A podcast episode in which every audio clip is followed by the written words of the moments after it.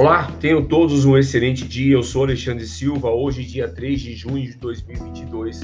Esse é o nosso café matinal com a mesa de renda variável da Luri Capital. Falando aqui sobre os mercados internacionais, nosso mercado doméstico e as perspectivas para o dia de hoje. Mercado internacional ontem, as bolsas americanas estiveram fechando todas elas em campo positivo, o S&P com mais 1,84, Nasdaq com mais 2,69, Dow Jones com mais 1,33. O dólar teve um recuo de menos 0,66 no índice DXY. Já o petróleo tipo Brent, esse teve alta de 1,19, batendo a 117 dólares e 65 centes por barril. As notas do Tesouro Americano com vencimento para dois anos fecharam no patamar de 2,637% contra 2,645% do dia anterior. As bolsas americanas estiveram positivas, com alívio e euforia pelo resultado do relatório HP. Ontem foi divulgado, através do relatório ADP, a criação de apenas 128 mil vagas de emprego no setor privado em maio, bem abaixo da previsão dos analistas, que era de 290, 299 mil novas vagas. E, obviamente, esse dado trouxe alívio, porque entende-se que haverá menos pressão sobre as decisões de juros por conta do emprego. Mas teremos hoje ainda, daqui a pouco vamos falar sobre isso, o payroll que também traz informações sobre emprego no mercado americano. Sobre Rússia, desde o início da guerra contra a Ucrânia, a Rússia já reduziu a produção de petróleo em um milhão de barril por dia. Obviamente, isso traz pressão sobre a oferta e o, estamos vendo o petróleo em alta. Sobre a China, o governo chinês anunciou que os bancos estatais mobilizarão linha de crédito de cerca de 120 bilhões para bancar projetos de infraestrutura. Nos mercados futuros, nesse momento, o S&P com menos 0,82, bem pesado, Nasdaq mais pesado ainda, com menos 1,10, o SXP 600 europeu com mais 0,08%. Muita atenção nos dados econômicos, né? A gente tem daqui a pouco uh, os dados do, uh, do payroll e isso também vai trazer aí como é que está o mercado de emprego americano. Bem importante isso, bom? Nosso mercado doméstico, ontem o Ibov teve alta de 0,93, fechando a 112.392 pontos. A Bolsa Brasileira fechou em alta e foi impulsionada pela alta do petróleo e também do minério de ferro.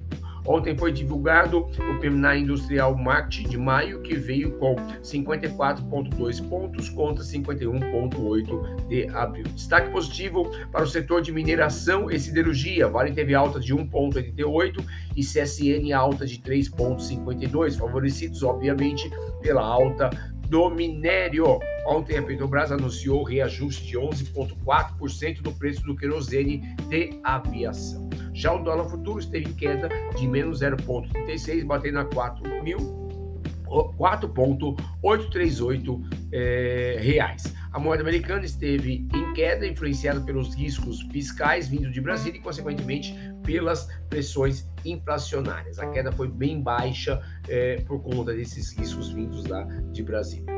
O DI, os juros, DI 1F25, vencimento de janeiro 25, teve em alta de 0,69 a 12,455%. Os juros fecharam em alta, influenciados pelo novo risco fiscal de calamidade pública e pelo petróleo também teve alta. Ontem, informações vindas de Brasília indicam que o governo cogita decretar um novo estado de calamidade para abrir espaço para gastos acima do teto fiscal.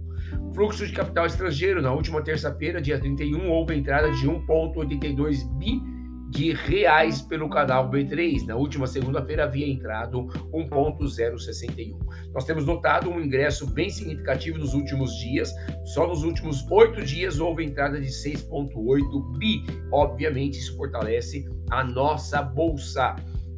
Indicadores importantes para o dia de hoje já saiu o PNAE Composto Market de maio lá na União Europeia em 54,8, bem próximo da expectativa de 54,9. A produção industrial anualizada de abril é, aqui de Brasil, às 9 horas também saindo isso. Ou agora às 9h30, o PMI composto market de maio às 10h45 lá nos Estados Unidos, vamos ver como é que vai sair esse índice, e o PMI ISM não manufaturado de maio às 11 horas também nos Estados Unidos. Tá bom? Aqui no Brasil, muita atenção, radar aí ligado com essa questão do risco fiscal, risco político, gerando problemas fiscais.